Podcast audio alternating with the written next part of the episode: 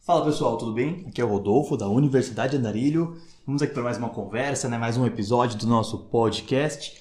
Esse aqui vai ser um pouco mais curto, tá? Porque na verdade ele, é, ele engloba aquilo que eu estou fazendo no projeto, aquilo que eu já estou fazendo ali nos vídeos, o que eu estou fazendo agora nos podcasts também, o que o projeto como um todo, né? A Universidade Andarilho faz bastante e o que eu acredito que todo mundo né, que ensina, que quer ensinar alguma coisa, que quer capacitar pessoas ali também, especialmente da nova geração, deveria fazer, que é utilizar a mídia né, como ferramenta de aprendizado. A gente tem aqui o Mídia que Ensina. Se você já está aqui no canal há algum tempo, você sabe disso, na verdade, né? É um quadro, o quadro mais famoso, a série mais famosa dentro da Universidade Andarilho é a Mídia que Ensina, né? Por quê? A gente pega lá uma série, pega um vídeo, pega um livro, né? Pega alguma parte da mídia realmente, algum elemento da cultura pop e utiliza aquilo para abordar algum conteúdo, para abordar alguma coisa de cunho educacional. Então, o que, que a gente faz, na verdade? A gente conversa sobre algum tema, né?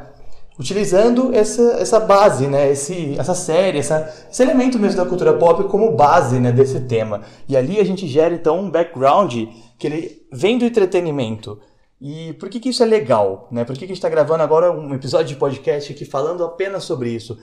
A mídia ela tem uma força muito grande na hora de alcançar a pessoa, porque a gente se envolve com aquilo. Né? Então, se você não, se esse não, não é o primeiro podcast que você está ouvindo, você já viu que nos anteriores a gente citou o filme do Coringa, estamos BoJack Horseman, Rick Morty, que são séries que a gente aborda bastante nos vídeos também, né? desde o início do canal.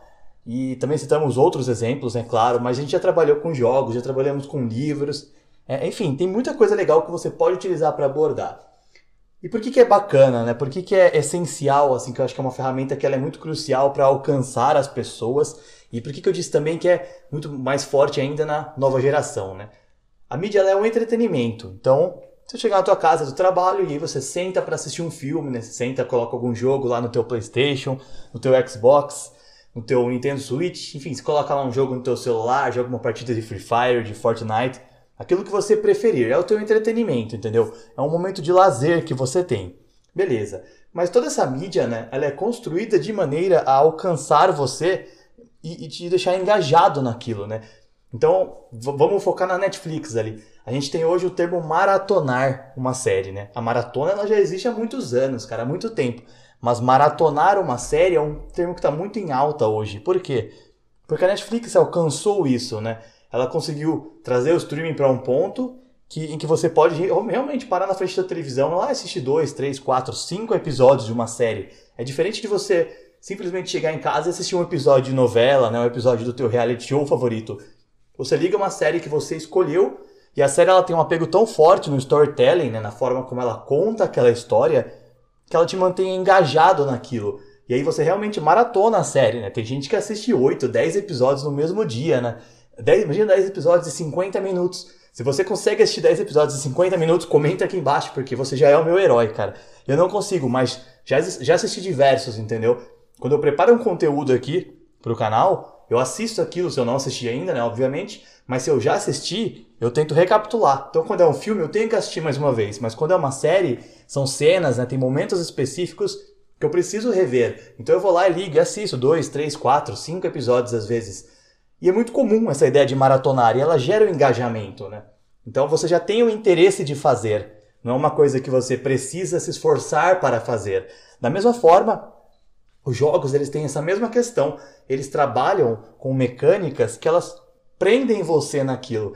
Por isso que existe o termo de jogos de azar, né? A pessoa lá entra naquilo e ela fica viciada e começa a apostar a casa, a família, esposo, os filhos, né? O cara aposta tudo, loucão. Mas é porque aquela mecânica do jogo, né? A forma como o jogo opera, a forma como ele funciona, a forma como ele trata o jogador é muito diferente da vida real. Por quê? Quando você está dentro de um ambiente de jogo, o jogo ele tem um estímulo para que você permaneça ali. Ele tem um estímulo positivo para que você volte com frequência, né? Ele te dá um reforço positivo, né? Que é uma característica do behaviorismo, do comportamentalismo de Skinner, da psicologia, que ele te dá um reforço positivo, ou seja, você acerta, né? Você faz uma ação e aí quando ela, essa ação ela é positiva, né? Você é algo que você deve fazer mais vezes, algo que é interessante de ser feito no ambiente do jogo, no caso, você recebe uma pontuação você recebe um reforço positivo que indica que você está no caminho certo, né? Então tá aqui um teu ponto, ó, tá aqui uma arma nova para você, tá aqui um nível a mais pro teu personagem, enfim. E aí você tem estímulos visuais, né, sonoros, então ah, o sonzinho, a musiquinha do level up, né? Ah, subi de nível ali e tal, encerrei a batalha contra um boss no Final Fantasy lá, nossa, eu tô evoluindo na história, eu tenho o contexto do storytelling, mas também tenho lá a, a, aquela ideia de que eu melhorei, eu desenvolvi o meu personagem, eles estão cada vez mais fortes, cada vez mais impactantes, assim. Toda essa questão é um reforço positivo. E esse reforço ele é constante, né? Mesmo quando o jogo é mais longo, como a gente citou agora o Final Fantasy, por exemplo, é, dentro desses contextos você tem muito mais estímulo positivo constante né, e frequente dentro dos jogos do que você tem na vida real. Quanto tempo demora para você receber um, um, reforço positivo no teu trabalho, por exemplo? Muitas vezes. Quanto tempo demora para você ter um reforço positivo, né, um, um, impacto positivo assim na tua escola ou na tua faculdade, né? Às vezes você estuda por um semestre inteiro para chegar lá e ver uma nota positiva. E aquele é o teu reforço, entendeu? Você tem que se contentar com aquela nota. No jogo não, você joga uma hora de jogos, você já recebeu ponto nas fases, você já passou cinco, seis fases, sei lá, terminou o mundo inteiro do Sonic ou do Mario lá, tá lá vibrando porque tá avançando no jogo, e aí pega uma roupa nova pro teu personagem, né? Ganha uma nova skin, coloca uma arma dourada ali que é permanente no teu Free Fire, enfim. Você ganha esse reforço o tempo todo. E esse reforço ele atinge você e gera engajamento.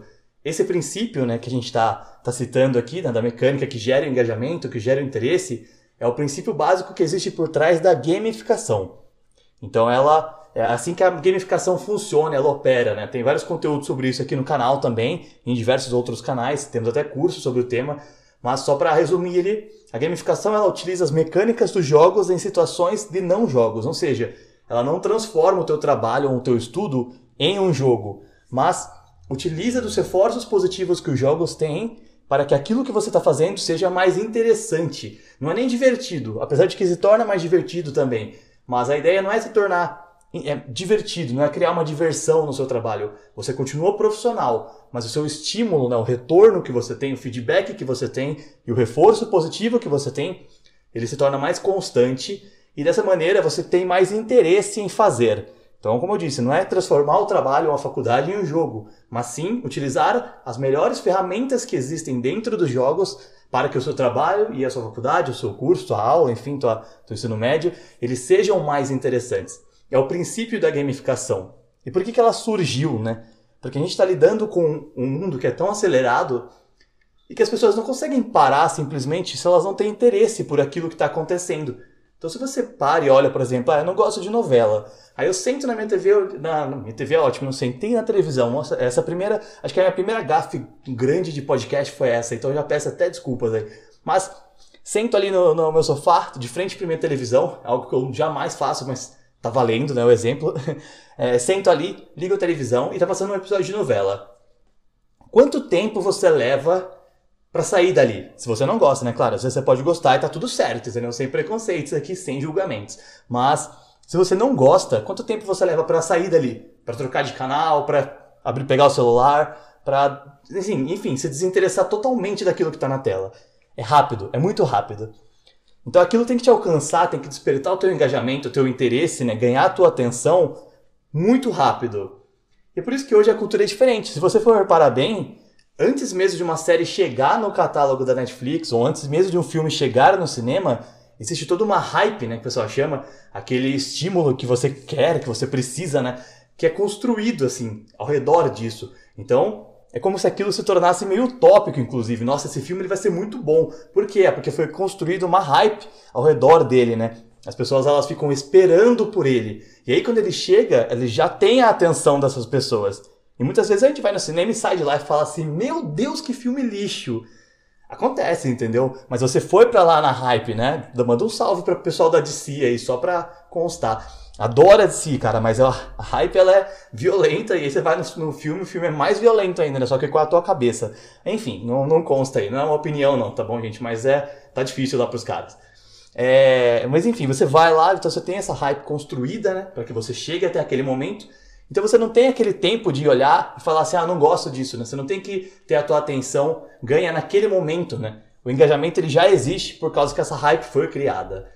Legal. Então foi por isso que a gamificação foi criada também, né? E foi utilizada, e é utilizada ainda hoje, diversos cenários ali, diversos contextos e situações, e por isso que ela é uma ferramenta muito poderosa, entendeu? E, enfim, não é sobre gamificação, não é o nosso assunto principal, nem nada do tipo, mas a ideia principal daqui dessa conversa é entender por que, que a mídia, então, ela é tão forte, né? E ela deve ser utilizada como uma ferramenta de, de ensino, de aprendizado, né? de desenvolvimento. É, se você parar para pensar assim, o que, que eu faço aqui na Universidade Andarilho? Eu assisto as séries que vocês assistem, eu pego os exemplos muitas vezes que vocês pedem ou solicitam, mando uma sugestão aqui, e eu faço uma análise daquilo e abordo aquilo junto com algum conteúdo, com alguma coisa que é legal de abordar, que se relaciona com aquilo, que muitas vezes a gente não percebe, porque a gente está encarando aquilo como entretenimento apenas. É errado encarar como entretenimento a mídia? De forma alguma. A mídia ela é um entretenimento e você precisa e merece ter o seu momento de lazer, entendeu? É necessário isso. Agora, se você parar para pensar um pouco mais sobre aquelas coisas, sobre como aquilo, a história está sendo contada, sobre como aquele personagem age, sobre como a, as ações dele impactam outros personagens, sobre como as consequências são mostradas, né? como o storytelling mostra ação, reação, consequência, né? o resultado das ações, você vê que existe um aprendizado ali.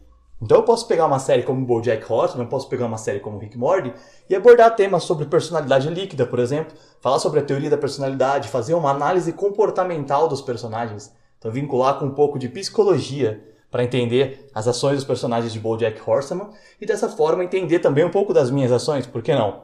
Eu consigo apreciar mais aquilo que eu faço e lidar melhor com aquilo que eu faço, porque eu estou dentro de um momento de entretenimento aprendendo um pouco mais sobre esse tema. Isso é muito bacana, entendeu? Então, no Rico Mordo, por exemplo, a gente pode conversar sobre filosofia de uma perspectiva mais ampla, né? existencial, por exemplo.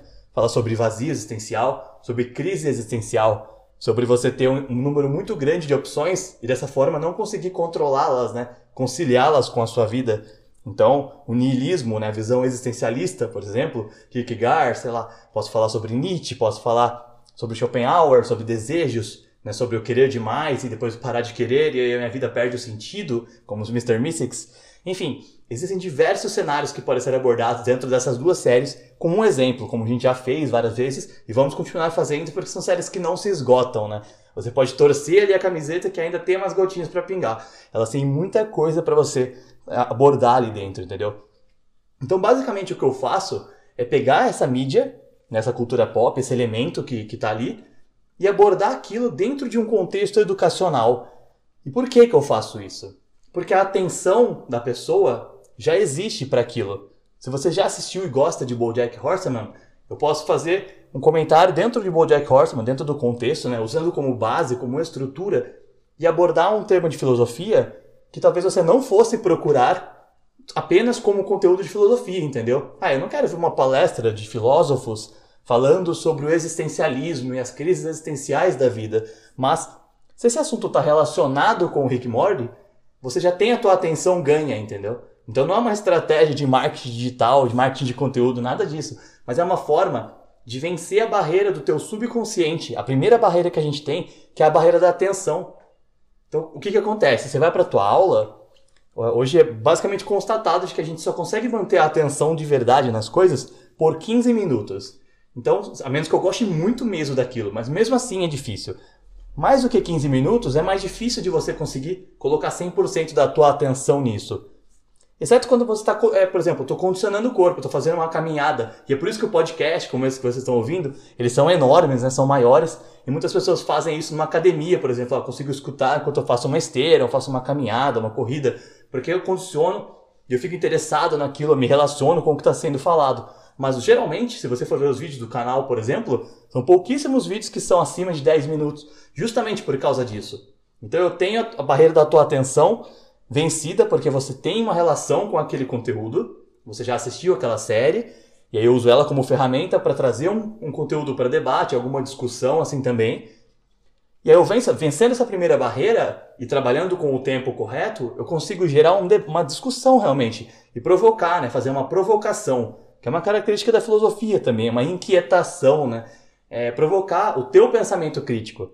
Então, uma coisa que eu sempre falo aqui dentro da, da Universidade Andarilho é assim: a ideia aqui não é que eu vá ensinar vocês a fazer tudo, porque eu também tenho muita coisa para aprender. Eu não sou o cara mais velho daqui, eu não sou o cara mais experiente, eu não sou o cara que tem a razão como é, objeto né, de, de controle, de coleção. Eu não sou o dono da razão, muito pelo contrário. Desde que eu criei esse projeto, que vão para dois anos agora, eu aprendi muita coisa com as pessoas que trouxeram comentários, críticas assim, e muita coisa que foi pedida aqui no canal eu fui pesquisar para falar. Então eu não sou um professor aqui na Universidade Andarilho, eu sou um curador.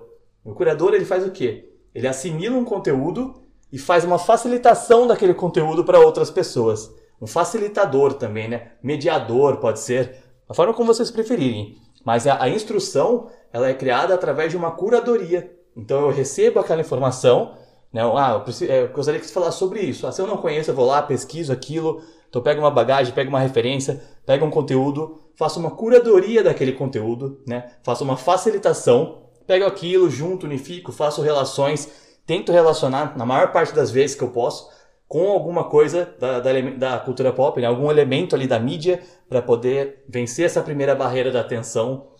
E abordo aquilo, como eu estou fazendo agora, como uma conversa, entendeu? Uma conversa casual, uma conversa tranquila, porque isso cria facilitação. E aí muitas vezes a pessoa que não leria um livro sobre aquele tema, ela entra naquela conversa e se interessa por aquela conversa justamente por causa dessa curadoria, né, que aconteceu. Então ela recebe a informação de uma forma que a informação é mais precisa para ela, é mais interessante, é mais objetiva. Ou talvez subjetiva até demais. Eu adoro falar sobre umas reflexões filosóficas aqui que não são nada objetivas, na verdade elas são completamente subjetivas mas faz essa provocação. E aí a pessoa se sente desafiada a pensar naquilo, desafiada a, a imaginar aquela situação. Né? Como quando eu falei sobre as personalidades líquidas, relacionando com os personagens de BoJack Horseman, por exemplo, é uma inquietação para que você pense que aquela personalidade que foi analisada naquele, naquela série, analisada nesses episódios aqui, ela na verdade ela é mutável, né? Por isso o termo líquida, relacionada com a modernidade líquida do Bauman, né? Com a sociedade líquida. Então eu até apelidei de, de personalidade líquida justamente por isso.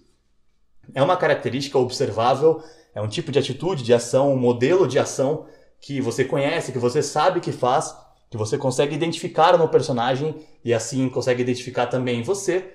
E aí você sabe como o personagem recebe aquilo para você entender como que você pode receber, como que você pode lidar, né? Ah, se for algo que está te prejudicando, como que você pode evitar, né? Qual característica positiva que você tem para poder aplicar. Mas, acima de tudo, você sabe que aquilo é mutável, né? E aí você perde o medo da falha, daquela insegurança de, meu, eu sou esse problema, eu sou assim. Você sabe que aquilo é mutável. Que você tem a sua personalidade, sim. Você tem aquilo que você é, né? Que você representa.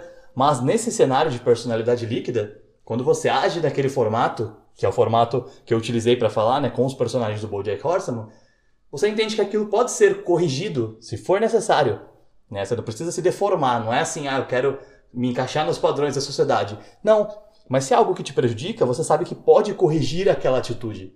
Que você pode modificar aquela ação, né? Eu entendo aonde está o meu problema antes de resolver o meu problema.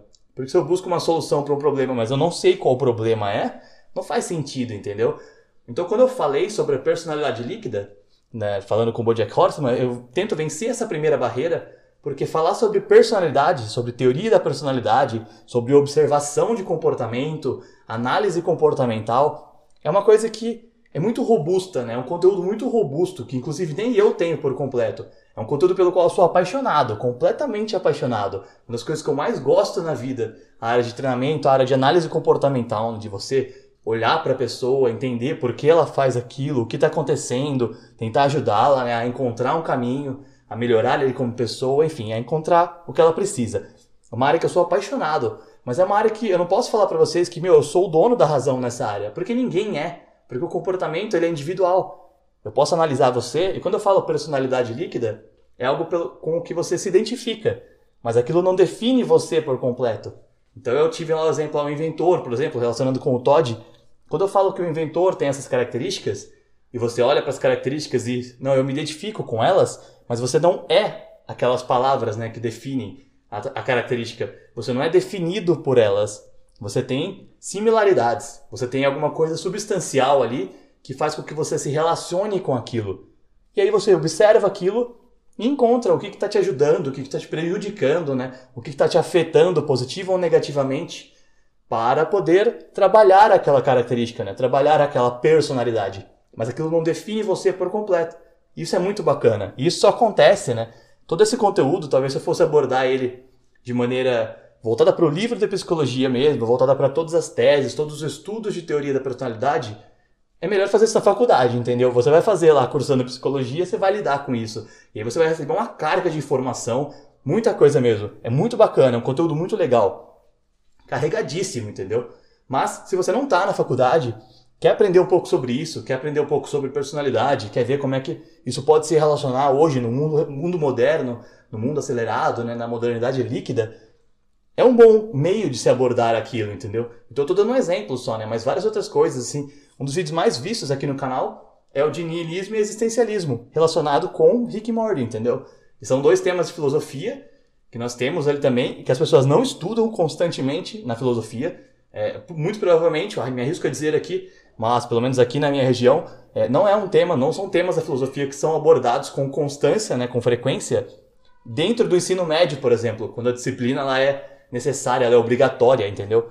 E aí, depois do ensino médio, é muito difícil uma pessoa continuar estudando filosofia. Mas são temas muito importantes para que você aprenda a lidar com você mesmo, né? Para que você aprenda a lidar com aquilo que você faz, com aquilo que você representa dentro da existência, né? Para você entender todo esse contexto, né? Ah, por que, que eu tenho essa crise existencial? Por que, que eu me sinto vazio, né? Por que, que eu sinto que eu não tenho propósito? Todas essas, essas perguntas, muitas vezes você ninguém falou sobre isso com você na vida, e aí a gente fala sobre isso, são temas pesados também, né? São temas carregados ali para você pensar. Você pode ficar até um pouco, nossa, é, abriu minha perspectiva e agora eu tô um pouco abalado quanto a isso, é muito comum, mas a gente relaciona então a todo esse contexto ah, do Albert Camus do Kierkegaard relaciona toda essa questão, ah, o niilista, o existencialista, as visões, a forma como ele encara o mundo, a visão de que Deus existe, a visão de que Deus não existe, a visão de que eu tenho um destino para seguir, a visão de que o meu destino sou eu que faço, a visão de que eu tenho um propósito para estar aqui, a visão de que não, eu não tenho, eu posso fazer o que eu quiser, eu vou criar meu propósito, ou eu perco meu, minha sensação de propósito, vira um absurdismo, enfim. Todas essas visões dentro de um conteúdo que está baseado numa série que é o Rick Morty, entendeu? Uma série super envolvente, ali, coloridíssima, cheia de estímulos visuais, um monte de piada, uma série bem engraçada, assim, também. Muita coisa acontecendo, personagens muito loucos ali no meio da série, e você consegue conversar sobre aquilo, facilitando a absorção do conteúdo, entendeu?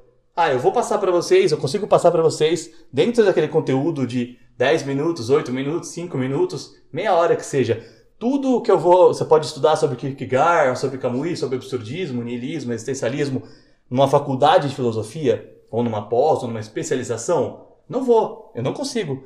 Mas eu consigo nortear você. Primeiro de tudo, eu consigo introduzir aquilo para você. Eu consigo te dar um guia do caminho. Consigo te dar uma, uma, uma explicação. A melhor parte, na verdade, a mais importante, eu consigo provocar você com aquilo. Para que você tenha aquela provocação e aí você pesquise mais sobre. Ou você pense sobre né, o pensamento crítico. Essa é a principal parte do aprendizado. Né? Eu recebo aquele conteúdo, aquele conteúdo, aquele conhecimento, e aí eu penso sobre ele. E tento falar sobre ele, né? tento dialogar com alguém sobre ele. Comento aqui, né? comenta aqui no, no nosso link, manda uma mensagem no Instagram. Estou recebendo bastante mensagem por lá, bem legal. É, a participação, né? Fala sobre aquele assunto, né? Mostra como é que é a sua visão. Isso faz com que você aprenda muito mais. E numa dessas, você se envolve tanto com aquele assunto que talvez você ganhe uma área de expansão de conhecimento, entendeu? Meu, eu gostei muito daquilo, eu vou estudar, vou me aprofundar naquilo. Aí você começa a pesquisar mais, começa a ler outros livros, começa a, a ler mais sobre aquele assunto, né? Procurar artigos, procurar outras visões, questiona, né? Questiona tudo, ele também é muito importante. E aí vira um especialista na área às vezes, entendeu? E tudo isso começou por causa de um vídeo que tinha Rick Morty, entendeu? Então é, essa é a questão. A mídia ela cria essa esse piso, né, esse chão firme para que você aborde um conteúdo que é mais elaborado. Você consegue conversar sobre temas que, que de outra forma talvez eles assustassem as pessoas, né? Talvez eu pegasse as pessoas aqui do canal para falar sobre alguns temas que eu já abordei, né? Ah, vou falar sobre suicídio, por exemplo. É um tema muito difícil de se falar, entendeu? Mas aí você fala sobre ele citando algumas séries que abordam aquele tema. Ou algumas séries que abordam o contexto da depressão, né? Os sintomas, A ideia de você ter, ter que se respeitar, né? E ter que buscar o respeito dos outros também, por, aquela dificuldade, aquela doença que você está enfrentando, né? As síndromes, né? como lidar com a ansiedade. Todos esses temas, eles são pesados para você trazer numa conversa comum. E muitas vezes poderia falar horas e horas sobre eles, mas seria cansativo. Agora, quando eles são associados com algum elemento da mídia, aquilo se torna mais envolvente, porque essa primeira barreira da atenção como eu falei já, ela é quebrada. Então, eu, da mesma forma que você senta na frente da tua televisão, não em cima, né, como eu falei outra vez, mas você senta ali e liga um episódio de BoJack Horseman, você vai abrir aqui o Universitário Darilho ou algum outro canal que faça algo do gênero e vai abrir um, um vídeo falando sobre algum tema que é muito importante para ter essa discussão, né, algum tema muito envolvente ali, que está relacionado com a série do BoJack, que está relacionado com Rick Morty, que está relacionado com algum filme. E aí essa relação faz com que você tenha interesse de assistir e tenha uma retenção muito maior, né? Retenção é o que, que você absorve de verdade daquilo que você conversou, né? daquilo que você aprendeu. Então a gente discute algum assunto, discute algum tópico e aí você tem aquilo relacionando com algo que já estava na tua cabeça. Por exemplo, eu sei que o quanto o personagem sofreu dentro de um filme por algo e aí eu vou associar esse sofrimento do personagem a um aprendizado que eu tive a um aprendizado que eu pretendo ter, né, que eu estou buscando. E aí dessa forma eu vou solidificar aquele conhecimento, né? Eu vou deixar ele enraizado. Vou colocar aquilo nas minhas mãos e vou fazer funcionar realmente, entendeu? Eu não vou abrir mão daquilo de maneira alguma, porque eu absorvi aquilo de uma maneira mais natural. Por isso que a mídia é muito bacana para essa questão do aprendizado, entendeu? Ela traz essa absorção, ela traz o interesse, né? ela traz uma facilitação. Como eu te disse, a ideia da Universidade da Areia é fazer a curadoria. É pegar esse conteúdo, reunir, né, compilar, trazer uma discussão, abrir um tópico de conversa de, uma maneira, de maneira a facilitar aquela, aquele aprendizado. Né? E aí a nossa troca de conhecimento ela fica muito mais eficiente. Vocês gostam dessa série, vocês gostam desse filme, ou vocês gostam desse assunto e estão procurando isso de uma maneira mais amenizada. Né? Então, aqui está aqui é, é uma maneira um pouco superficial esse aqui, mas você tem uma oportunidade de mergulho. A gente conversa sobre um tema, introduz e você colocou o pezinho na água ali, entendeu? E aí você sabe que você está no raso, você sabe que está tranquilo, mas você sabe que dá para andar. Eu estou tranquilo para explorar agora, porque esse mar inteiro não me assusta. Eu sei que aqui dá pé, entendeu? Eu estou sentindo a água no pé, eu estou aprendendo, entendeu? Eu tô ganhando conhecimento, eu tô me molhando ali. Mas eu não tenho medo de mergulhar e morrer afogado, entendeu? É, é, mais ou menos assim, a analogia foi terrível, eu acho, mas tá tudo certo, entendeu? Acho que faz parte. Mas é essa a ideia, entendeu? Então a mídia ela é realmente ela é uma excelente ferramenta de aprendizado. Não é pra. Eu, eu tenho esse problema, às vezes eu tenho que me policiar. Eu vou no cinema, tô fazendo um passeio, né, um momento de lazer, já são poucos, né, com muita coisa para produzir aqui. Aí eu vou no cinema, eu tô assistindo um filme e eu começo a pensar, nossa, isso aqui dá pra usar numa aula do andarilho, cara. Isso aqui dá pra, discutir algum tema de filosofia lá no canal. Acho que eu vou levar, fazer umas postagens no Instagram, montar um curso. E às vezes não é, você precisa ter o teu entretenimento também, entendeu? Quando eu falo sobre a mídia, não é para você encarar tudo, né, 100% ali das coisas como alguma coisa que precisa te ensinar algo, né, que precisa te dar uma lição de vida, precisa te dar uma lição filosófica, um pensamento, enfim. Não precisa. Mas quando você exercita muito isso, é o meu caso agora, né, por, por produzir isso aqui para vocês, como, quando você exercita muito, se torna um processo natural, entendeu? Às vezes eu posso, eu posso pegar lá e colocar um episódio de Naruto e falar, meu, olha, o cara tem uma filosofia bacana, né? E aí trago. Então, não, acho que não, acho que não força. Não, mentira, a gente acha bacana. Naruto é muito bom também. Mas posso fazer isso, entendeu? Eu posso colocar um filme ali que eu nem, nem sei do que ele se trata, e aí eu encontro uma cena, eu encontro algum personagem, e aí aquilo me traz esse, essa reflexão. E a mídia ela é legal para isso, entendeu? O cinema, os jogos, os livros os desenhos, as animações japonesas, americanas, enfim, qualquer que seja, a o streaming, né, a Netflix, os podcasts, tudo que você vê pode sim agregar alguma coisa para você. Se você estiver aberto para aquela experiência de verdade, aquilo com certeza vai agregar alguma coisa para você. E, e, essas ferramentas que eles utilizam dentro da produção desses conteúdos, como storytelling, né, por exemplo, na hora dos livros, a forma de contar a história, a forma de envolver o leitor, a forma de envolver o espectador com a história do filme, com a história da série, enfim, fazer você realmente maratonar aquilo. É, e, a, e a própria gamificação, né, as mecânicas dos jogos, como que elas fazem você ficar preso naquela experiência, né? Você ficar jogando por horas. Tem gente que morreu jogando. Você tem ideia disso, cara? Qual foi o maior tempo que vocês já passaram jogando alguma coisa na vida? No celular ou no videogame? Pensa nisso. O maior tempo que vocês passaram. Teve gente que passou dias, cara. Dias, dias. Esqueceu até de comer, entendeu? Sabe quando você tá jogando, lá tua mãe vem e fala, oh, vamos jogar. Vamos jogar? Ótimo, né? A mãe chama, aí, ó, segunda gafe. Não, só tua mãe vem e fala, meu, vamos comer, vamos almoçar. Sabe disso? O cara não foi, entendeu? O cara esqueceu de comer. A mãe chamando lá e o cara, não, não foi não, tô aqui no World of Warcraft aqui, tal, em paz. Tem gente que esquece da vida com isso. E isso acontece porque essas mecânicas, elas são muito poderosas. E quando foi percebido que essas mecânicas, elas, elas são muito poderosas, decidiram utilizar essas mecânicas para coisas sérias também. Isso é um processo legal. Então, da mesma forma que a gamificação funciona, a mídia que ensina também funciona. Ela traz a mídia como aliada daquele processo de aprendizado, daquele processo de desenvolvimento. Então, eu posso fazer uma capacitação de alguém, eu melhoro alguém, eu aprimoro alguém, ou eu me aprimoro, né, eu me desenvolvo ao trazer esse conteúdo junto. Porque a pessoa vai, vai ficar mais interessada Fala a verdade, não é muito mais interessante você falar sobre Bojack e Rick Morty na hora de abordar um, um mergulho filosófico do que simplesmente pegar o livro e ler?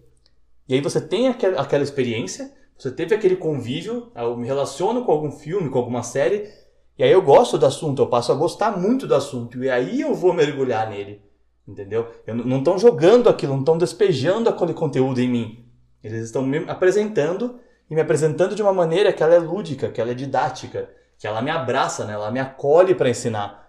E aí eu decido, sabe, se eu quero mergulhar ou não. Se eu vou pular ali de cabeça no raso ou se eu vou passinho por passinho, vou descendo no degrau, segurando na, na escadinha da piscina, até chegar ao nível que eu pretendo chegar, entendeu? Então a mídia é uma excelente aliada, uma excelente ferramenta para o desenvolvimento das pessoas, inclusive de si mesmo. Assistir algo e perceber alguma lição para você. Sabe aquela hora que você olha para novela, olha para série, para episódio, pra, pra animação, eu falo assim, meu, eu me identifico com esse cara. Eu entendo o que ele tá passando, é parecido, entendeu? Muito comum. Nossa, acabei de sair de relacionamento. Aí você liga na TV, tá passando 73 filmes de comédia romântica e que o pessoal tá feliz. E aí você pensa assim, meu, eu tava feliz semana passada, assim. Aí o casal vai lá e briga. Você fala, meu, tava brigando assim antes de ontem. Aí o casal se separa, você fala, meu, terminei ontem. Aí você chora. Aí você pensa assim, meu, mas olha só, o casal brigou ali e eles não fizeram isso. E a gente também não estava conseguindo fazer. E aí você começa a relacionar as coisas que aconteceram na sua vida com as coisas que aconteceram no filme. E aí você chora de novo. Não, mentira. Você aprende, entendeu? Você pensa, meu, começa a tocar aquela música triste, né? Você começa a surtar já. não, você olha para aquilo e pensa assim, cara, faz sentido. É, agora faz sentido. Então, se esse casal tá junto ainda, pode ser que vale a pena tentar. Ou, se esse casal mostrou que não poderia, né, não daria certo, talvez eu tenha que entender e pensar racionalmente, né? O, o quão próximas essas situações são, essas situações estão acontecendo, né? A, a do filme, a da série com a, com a minha situação. Quão parecido isso é? Quais caminhos diferentes que eu tenho, que eu posso seguir? Por que, que deu errado no filme? E como que eu evito que dê errado aqui? Ou por que, que deu certo no filme? Como eu faço dar certo aqui? Qual que é a lição né, que eu posso tirar dali? Então é, é, é, impressionante, sabe? Ah, eu quero abrir um negócio. Você vai lá e assiste um filme de alguém que se meteu a cara para fazer um negócio. Isso tá, é engraçado porque pode ser uma coisa super simples, super. Uma série de humor muitas vezes te agrega. Você pega, eu quero abrir um negócio, você vai lá assistir uma série chamada Girl Boss. É, não sei se é na Netflix que tem, mas tem algum serviço de streaming por aí. É excelente essa série. A menina é uma rebelde, ela não quer trabalhar, ela não, não consegue lidar com as pessoas do trabalho, ela tem muita dificuldade. Mas ela tem uma pilha de fazer roupa, ela vai lá e constrói roupa, faz as coisas dela, costura, pega uma roupa que ela compra e modifica e vende e ela descobre que ela pode fazer dinheiro com isso, entendeu? Então ela começa a visitar brechó, modifica a roupa e vende lá no eBay. E começa a ganhar muito dinheiro com isso. E esse é o negócio dela. E aí você vê e fala, meu, essa menina não sabia nem o que ela estava fazendo da vida. E agora ela conseguiu fazer. Então você perde um pouco daquele medo de, ah, eu não, nunca vou conseguir fazer nada da vida. Porque eu também não sei o que eu estou fazendo da vida hoje. Mas ela foi lá e meteu a cara, ela tentou. Então eu sei que se eu tentar, eu posso conseguir. Ah, quer dizer que aconteceu no filme vai acontecer comigo 100% das vezes? Não. Mas como que aconteceu lá? Como que foi retratado? Qual foi o processo né, para chegar nesse sucesso? O que, que aconteceu no meio do caminho que eu não estou fazendo? Né? O que, que quando foi que ela percebeu e mudou a ação dela? E qual foi a mudança de ação que ela teve? Como que eu posso ter essa mesma mudança de ação? Como que eu posso fazer algo similar? Como que eu posso ter esse processo de revolução, né? Me tornar uma pessoa diferente da que eu sou agora. Ter atitudes diferentes das que eu tenho agora. Como que eu construo essa pessoa que eu quero ser? né, que eu vou me tornar, que eu já sou, mas estou lapidando ali. Né? Então é bacana, é uma série legal para quem está construindo um negócio, especialmente pequeno, entendeu? Porque ela mostra isso, ela mostra essa jornada. E é isso que é legal da mídia. Você olha para ela, ela tem o entretenimento, ela te diverte, você dá risada com a série, e ao mesmo tempo você fica pensando, cara, se essa tonga aí conseguiu, cara, é óbvio que eu consigo. Eu posso tentar também, entendeu? Eu posso colocar minha mão ali na, na, na massa e fazer funcionar, entendeu? E se der certo, legal. Mas se não der certo, eu, eu vi ali no processo e aí eu tentei. Então eu posso olhar para o processo e falar, meu, o que, que faltou? Como que eu posso fazer então? Se não deu certo dessa forma, qual outra forma eu tenho para tentar? Posso pegar outro filme, posso pegar outra série, posso pegar outro livro, posso pegar outro conteúdo, outro ponto de vista. Tudo que você assiste na mídia, ele vem de um ponto de vista do roteirista, né? Vamos colocar assim. Mas são diversas pessoas envolvidas. Então, quando eu assisto um filme, é o ponto de vista de uma pessoa. Quando eu leio um livro, é o ponto de vista de outra pessoa. Quando você vê três filmes sobre o mesmo assunto, o mesmo gênero, o mesmo tipo de história, você está tendo três pontos de vista diferentes, de pessoas completamente diferentes que provavelmente não se conhecem. E você está chocando aqueles pontos de vista para você poder criar o seu, para você aprender alguma coisa que vai te ajudar na construção daquele ponto de vista. Muito melhor ainda com livros. Se você pega três livros sobre o mesmo assunto e, e choca, né, aqueles três conteúdos, você bate todos eles juntos assim, mescla aquilo. Você tem três pontos de vista diferentes que foram colocados ali pelos autores de acordo com as experiências de vida, com a bagagem que eles têm, com o conhecimento que eles têm. E aí você une tudo aquilo para criar o seu ponto de vista ou para agregar no ponto de vista que você já tem. Isso é muito bacana. Essa é a maior força da mídia. Você traz um pouco do universo de outra pessoa para que você possa aprender para você e aí você consegue fortalecer o teu universo, fortalecer o teu conteúdo, né, a tua bagagem. Principal força da mídia. E é por isso que ela é uma ferramenta, uma aliada muito forte ali para ensinar coisas, né, para a gente aprender coisas, para a gente melhorar como pessoa. Então é isso, gente. Esse podcast é um pouco mais curto, na verdade só para dar alguns exemplos ali para a gente poder falar sobre isso. É por isso que a Universidade da Arilho foca tanto na mídia que ensina, foca tanto nesse tipo de coisas. Eu acho que é muito impactante né, a forma como isso chega até nós. Eu gosto muito da série, eu gosto muito do filme. E vamos falar sobre ele, mas vamos falar sobre ele de uma maneira inteligente também. Não é só ser fanboy. É gostoso falar, ah, meu filme da Marvel é melhor, filme da DC é melhor. Ah, eu gosto do Wolverine, ah, eu gosto do Homem-Aranha, eu gosto do Batman. É muito gostoso você ter o entretenimento. Nossa, viu aquele filme, cara? Cenas de luta, cenas de ação, pô, sensacional.